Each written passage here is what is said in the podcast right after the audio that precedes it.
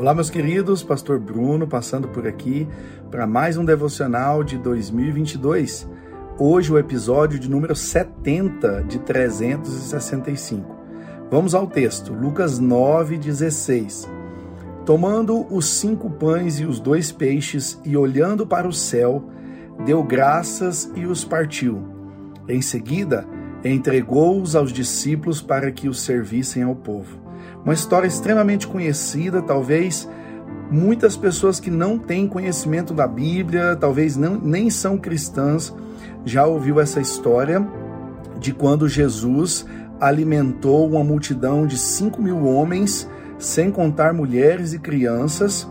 Então nós podemos aí fazer uma dedução e historiadores vão dizer que mais ou menos entre 15 a 18 mil pessoas foram alimentadas neste dia comendo é, baseadas apenas em cinco pães e dois peixes. O que eu acho nós poderíamos extrair muitas coisas extraordinárias desse texto, como por exemplo, Jesus manda os discípulos organizarem as pessoas sentando em grupo, o que mostra que o nosso Deus é um Deus extremamente organizado.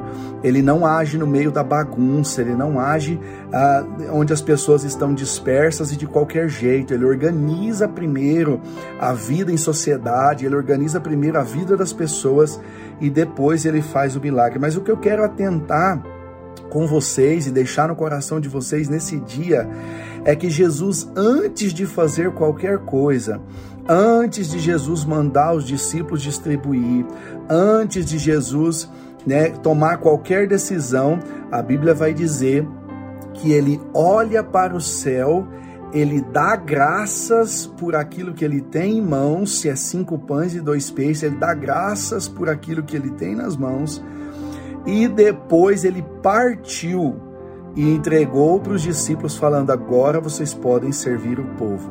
E a palavra vai dizer que toda aquela multidão comeu, se fartou, e ainda no final eles recolheram doze cestos cheios de pedaços de pão e peixe. Olha como Deus faz as coisas. O próprio Jesus, né, o Filho de Deus, ele deu graças por aquilo que ele tinha. E aí eu te pergunto, o que você tem em mãos hoje? Talvez aos seus olhos parece ser pequeno, talvez aos seus olhos parece ser muito pouco, talvez aos seus olhos parece ser suficiente somente para você e sua família. Mas o que Jesus nos convida é dar graças primeiro por aquilo que nós temos, para que aí depois a gente comece a ver a multiplicação, o milagre acontecer de frente aos nossos olhos.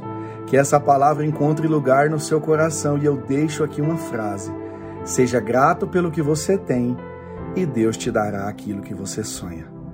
Que Deus, o nosso Senhor, te abençoe nesse dia, em nome de Jesus.